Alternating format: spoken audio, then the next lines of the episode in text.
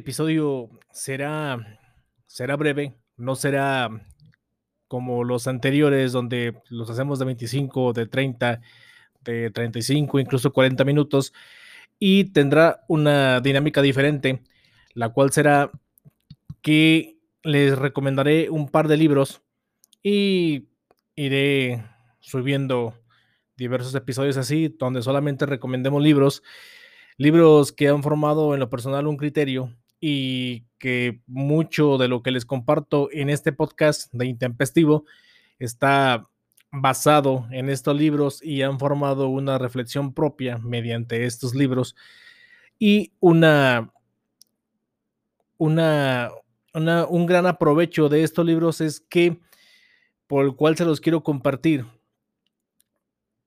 es por la razón de que son libros de divulgación, ciencias sociales, debate, algunos de política, de ideas que están revolucionando el mundo, ideas actuales, eh, eh, campos, campos científicos. Y el propósito es que empoderemos nuestra mente. Si los decidimos leer o si los queremos leer, es para empoderar nuestra mente para hacernos más críticos, más cuestionadores, más, más analíticos, que todo lo cuestionemos, que no nos creamos nada eh, o que nos creamos todo, pero siempre, siempre analicemos las cosas antes de aceptar lo que nos están diciendo y que ampliemos, ampliemos perdón, nuestros horizontes y tengamos una agudeza mental eh, día con día un poco mejor. Entonces, no vamos a hablar de ningún tema en específico, solamente vamos a recomendar hoy dos libros y libros muy interesantes de una lectura mm, muy fácil, no por su contenido, sino que son una prosa muy fácil, muy interesante, incluso divertida para leer y los podemos incluso ahorita adquirir en cualquier lugar. Eh, no son difíciles de conseguir. Entonces, estos que voy a mencionar, pues les voy a ir planteando de qué trata uno y de qué trata el otro. Entonces, el primer libro que les recomiendo es el de Chip Heat y Dean Heat, un libro que se llama eh, Ideas que pegan o Made to Stick. Y los autores nos plantean unas cosas muy interesantes donde nos dicen que las ideas pegajosas o contagiosas nacen o se hacen. ¿Y de qué trata esto? Eh, el libro comienza narrándonos la historia que todos conocemos, esa leyenda urbana, mejor dicho, que todos conocemos y que en su momento todos creímos y hasta la fecha de hoy la seguimos compartiendo o se sigue compartiendo. Y es la de que un amigo está en un bar y conoce a una chica muy guapa, esta chica le coquetea, la chica le dice que se le invita a una copa, él acepta, la chica se la invita, eh, la chica se toma su trago y también el, su trago, después él ya no se acuerda de nada, amanece, amanece en una habitación de hotel, sumergido en una tina de hielos y le duele bastante lo que es la espalda. Entonces él se da cuenta de que algo le pasó. Cuando él voltea a una mesita que tiene cerca, está un celular y una nota que dice, por favor, no te muevas, llama al 911. Él toma el celular, marca el 911 y la señorita que le contesta le empieza a hacer preguntas. Él le dice, estoy en una bañera sumergida en hielos, eh, me duele la espalda, al parecer eh, algo me hicieron porque hay sangre, este, me duele la cabeza. Entonces la señorita parece ya estar relacionada con estos sucesos y le pregunta tranquilamente y sin dañarte más, toca la parte de tu espalda si puedes y dime si tienes un tubo. Entonces, él se toca la espalda y tiene un tubo, entonces le dice, sí, sí tengo un tubo, incluso me duele, parece que tengo incrustado. Y le dice, no te muevas, por favor, ya estoy rastreando la llamada. Vamos para allá en un momento, no te muevas te han extirpado un riñón. Entonces, esta historia, la de esto le pasó a un amigo de un amigo, de ese robo, de, ese este tráfico de órganos es una historia que pasó de país en país, que pasó de generación en generación, que nos lo contó nuestros hermanos y esos hermanos, sus amigos, y luego nosotros a nuestros amigos, etcétera.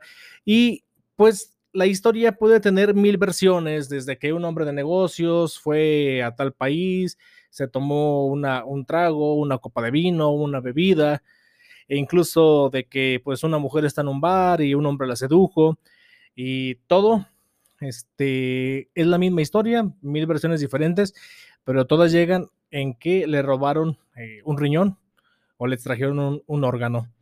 Entonces aquí los autores, es como comienza este libro, con, con esta leyenda urbana, y este, ellos analizaron más de 100, más de 100 leyendas urbanas y nos narran que llegaron a la conclusión de que todas las leyendas urbanas comparten algo en común. Entonces, comparten algo en común. De hecho, son seis, seis cosas, perdón, en común. Y o, le llaman seis principios. Seis principios eh, que son un tanto curiosos, pero son muy observables cuando comenzamos a analizarlas.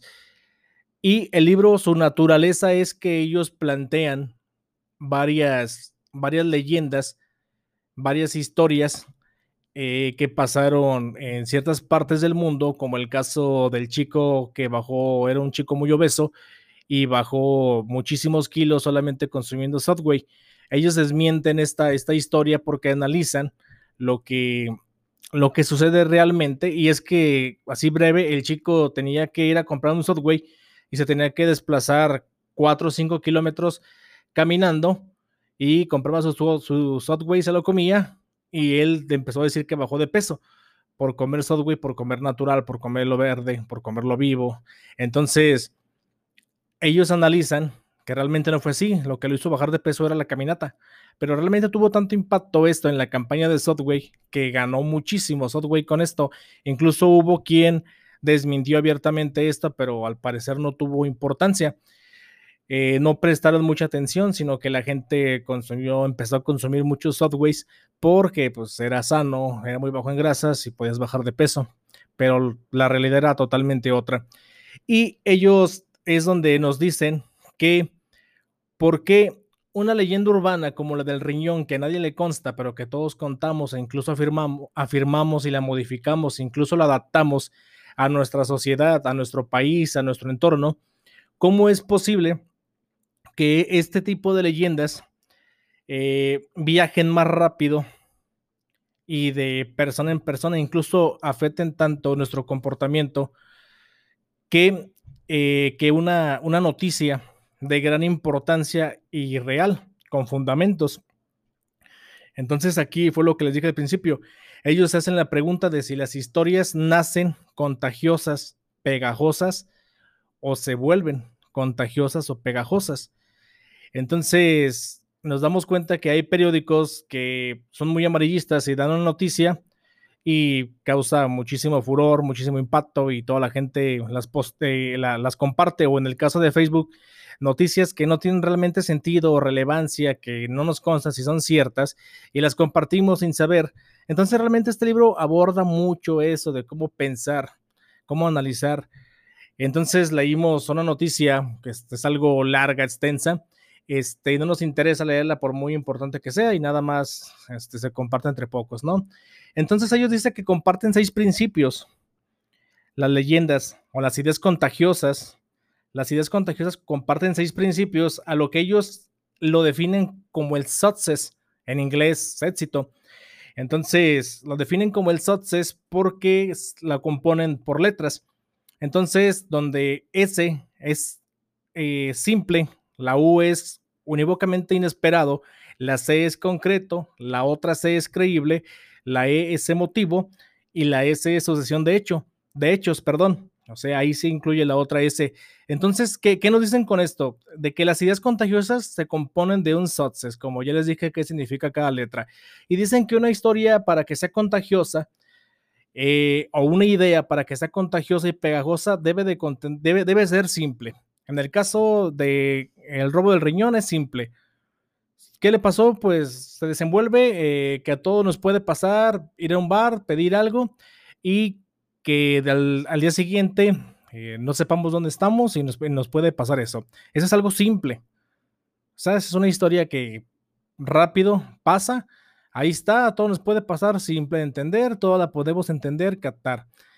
Y luego es unívocamente inesperado, entonces estamos escuchando nosotros esta, esta historia, esta, esta idea que pega, y estamos, pues que hay un bar, todos hemos ido a un bar, y lo inesperado es que te roban un riñón eso causa un gran impacto, incluso se queda en tu, en tu mente. Concreta, pues, ¿qué es concreto? O sea, el robo del riñón. Nos podemos olvidar de todo lo que pasó en la leyenda urbana y por eso la modificamos, ya no es un amigo de un amigo, ya es el primo de un primo, ya es la, la novia de un primo, o sea, cambiamos toda la historia, pero siempre señalamos el hecho concreto, que fue el robo del riñón. Emotivo, o sea, pues emotivo a todo nos puede pasar, a todo nos puede hacer daño, a todos, eh, en algún momento si bebemos en exceso, podemos no saber de nosotros. Entonces nos, nos, vuelve algo que, nos hace sentir como personas, de decir, ¿sabes qué? Eh, ya no voy a aceptar tragos de desconocidos que incluso eh, esta leyenda urbana moldeó mucho ese pensamiento en nosotros y en muchísimas personas del mundo, o en todas, se podría decir donde el no aceptar tragos de desconocido te podía salvar incluso de un robo de un riñón. Eso es lo, emotivo, o sea, eso que te hizo sentir a ti. Y la asociación de hechos, pues que la historia tiene esa trama. Esto le pasó a un amigo de un amigo que fue a un bar y se va desarrollando los hechos. Ellos dicen que si tú quieres desarrollar una idea pegajosa y contagiosa y que tenga demasiado éxito, debes de seguir estos seis principios del success. Realmente invito a que lean este libro, que es el de Ideas, Ideas que Pegan. Es un libro interesantísimo.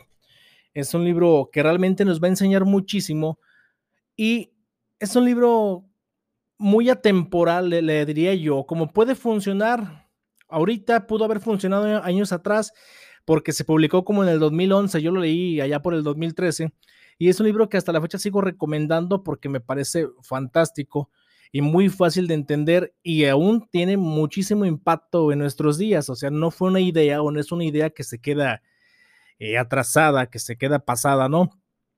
El segundo libro es eh, un libro muy conocido eh, del autor, del autor periodista Malcolm Gladwell, que se llama David y Goliat. el libro de David y Goliat lleva Mm, como subtítulo Desvalidos, inadaptados y el arte de luchar contra gigantes. Eh, el resumen del libro o la idea del libro es, es que si sabes utilizar tu desventaja y la conviertes en una ventaja, tienes la victoria en tus manos. Eh, ¿qué, ¿Qué es esto? Malcolm Gladwell nos comienza narrando una historia una historia épica bastante famosa que yo creo que todos conocemos, que es la de, la de David y Goliat. Entonces, pero Malcolm Gladwell nos dice que esta historia se ha compartido erróneamente o que el relato está equivocado. Y esto es lo que defiende Malcolm Gladwell en, este, en su libro. Y nos comienza diciendo la historia tal cual, la conocemos, un poco más argumentada, pero nos platica la historia tal cual. Y nos dice que el enfrentamiento entre el gigante de más de dos metros y el joven pastor se produjo tras la proposición de Goliat de hacer un duelo, una práctica común en el mundo antiguo. Dos lados de un conflicto buscaban evitar derramar demasiada sangre en una batalla entonces optaron por escoger un guerrero de cada bando y pues quien ganara, pues ese, ese guerrero pues se llevaba la victoria y con eso ganaba eh, la batalla, la guerra, eh, ese, ese clan, ese lado, ¿no?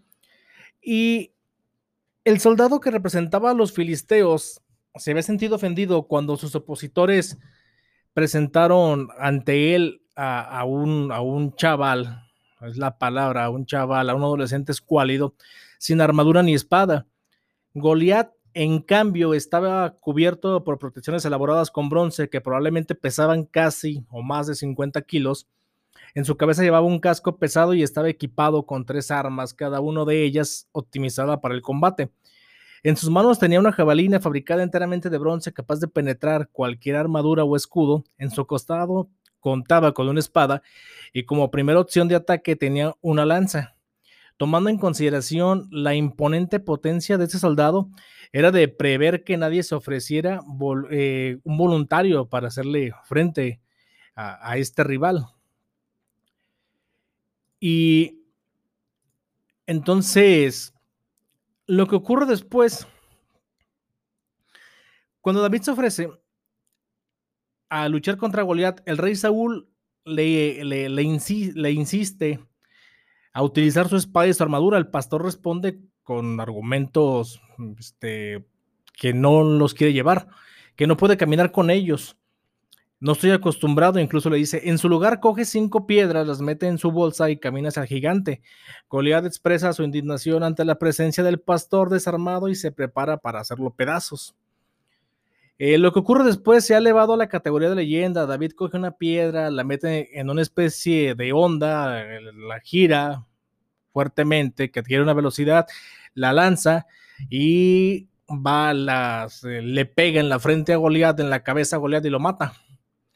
Eh, perdón, no lo mata, lo derriba. David corre hacia él y agarra su espada y le corta la cabeza, o sea, lo decapita. Ante esa escena dramática, los, filisteos, ya recordé, los filisteos eh, constataron que el guerrero estaba muerto y huyeron, dice el relato bíblico. Eh, así en resumidas palabras, se construye un relato que se ha convertido en metáfora para describir victorias improbables. Es por eso que lo compartimos. Cuando decimos, oye, ¿recuerdas, eh, conoces David y Goliat? Es para hacer mención a una, a una victoria improbable. Eh, para, para Malcolm Gladwell y la idea de su libro es que la historia se olvida de una cosa y es que la victoria de David no fue tan improbable como pensamos o creemos o nos han hecho creer. Y esto es porque eh, los ejércitos antiguos tenían tres tipos de guerreros los primeros eran la caballería, los segundos la infantería y los terceros lo que hoy se llamaría eh, la, artillería, arqueros y honderos. Los honderos tenían una bolsa de cuero unida a una cuerda alargada. Eh, en ellas metían piedras que arrojaban al enemigo, una técnica que según eh, el escritor requería mucha, mucha destreza. En manos experimentadas suponía un arma tremenda. Un buen hondero podía matar o lesionar gravemente a un blanco a una distancia de 200 metros. Eh, lo, que nos dice, históricamente los soldados se formaban en una situación eh, de, piedra, papel o tijera. Los tres distintos tipos de guerreros hacían de contrapeso, la infantería repelía a la caballería con sus picas alargadas, la caballería en cambio podía enfrentarse a la artillería porque sus caballos se movían demasiado rápido para que pudiesen apuntar bien hacia ellos. La artillería era mortal para, la infantería, perdón, porque un soldado con armadura pesada era un blanco fácil para honderos y todos a 100 metros. Aquí donde Gladwell defiende un tanto a Goliat es que dice que Goliat eh, estaba preparado para hacer frente a otro, a otro guerrero semejante. O sea, Goliat por su altura, por su peso, era, una era, era un guerrero que él lo que buscaba era, ahora sí que eh, ponerse en la madre con otro guerrero igual, ¿no? O sea, el tú por tubo de frente. Entonces, por eso cuando ve a David y le dice, ¿dónde está también tu espada y tu escudo? Eh, él se desconcierta. No era el guerrero que él esperaba. Entonces, eh, Goliat, cuando ya ve que está preparando su onda, David, él incluso siente que ya está perdido. Eh, y es que Goliat era, el guerrero preparado para estar en una pelea de proximidad, no para una piedra lanzada a distancia. Entonces, cuando, cuando Goliat, perdón, cuando David, que, que según historiadores era un experto en el manejo de la onda y que podía darle a un blanco de más de, eh, de, más de 200 metros, acertar un blanco a más de 200 metros, pues a menos de 100 metros que tenía a Goliat, realmente para para David no representaba ninguna amenaza y David lo sabía. Entonces aquí es donde la historia, lo que seguimos compartiendo está erróneo, o sea, cambiamos el significado de las cosas. Y esto, el, eh, escritor eh, Malcolm Gladwell nos, nos, nos, dice que debemos de cambiar ahí nuestro handicap y hacer una especie de reset en nuestras desventajas, manipularlas y volverlas eh, unas ventajas. Y de esto se trata el poder. El poder es el desarrollo de muchísimas ventajas con personas o en cosas que poseen desventajas. Entonces, aquí la historia nos, nos dice que mm, hay una hay una razón oculta de ser y es que si identificamos esas desventajas y las usamos con nuestros bienes o a nuestro favor, mejor dicho, eh, jamás vamos a remar eh, en, contra de, la, corriente, sino a favor de la corriente. Y eh, igual que el libro, el primer libro que les dije, nos empieza a decir todo una, una representación de, relatos donde esas personas con desventajas se convirtieron en muy famosos, muy importantes, personas de mucho éxito.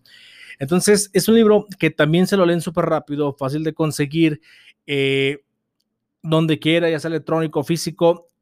Y realmente cuando lo terminen de leer, créanme que se van a quedar con una perspectiva diferente de las cosas y de la historia falsa que era David y Goliat. Y es aterrizar a nuestro tiempo, a nuestra realidad, el que si nos enfrentamos con un karateca de la mayor cinta que pueda haber, un profesional, un karateca profesional, y nosotros no sabemos karate, pero traemos una pistola, yo saco la pistola y lo mato. O sea, yo gané sin saber karate contra un experto en karate. Esto es la idea fundamental del libro. O sea, yo puedo manejar todo lo que tengo a mi favor contra alguien que tiene todas las habilidades a su favor. Entonces, esto es, o sea, yo no sé karate, saco la pistola y lo mato. Y esto aplica en muchísimas cosas para el éxito y para el poder. Un libro totalmente recomendable, voy a repetir. De hecho, los dos espero que los lean. Ahí después este, nos comentamos, las personas que, en mis estados comentan, en mis redes, eh, nos comentamos después los libros, qué les parecieron y ya me dicen también qué les pareció el episodio. Entonces, para seguir continuando recomendándoles eh, libros, y pues más que nada es, como dije al principio, es empoderar nuestra mente, cuestionarlo todo y no, no creernos nada, o sea, tener una mente siempre inquisitiva, cuestionadora, eh, que no nos dejamos engañar por falsedades y que hagamos un avance un poco más cultural de lo que actualmente conocemos. Esto fue todo por hoy y la próxima semana yo creo subimos episodio, episodio sobre un tema muy posiblemente sobre racismo. Eh, gracias por escucharme. Buenas noches.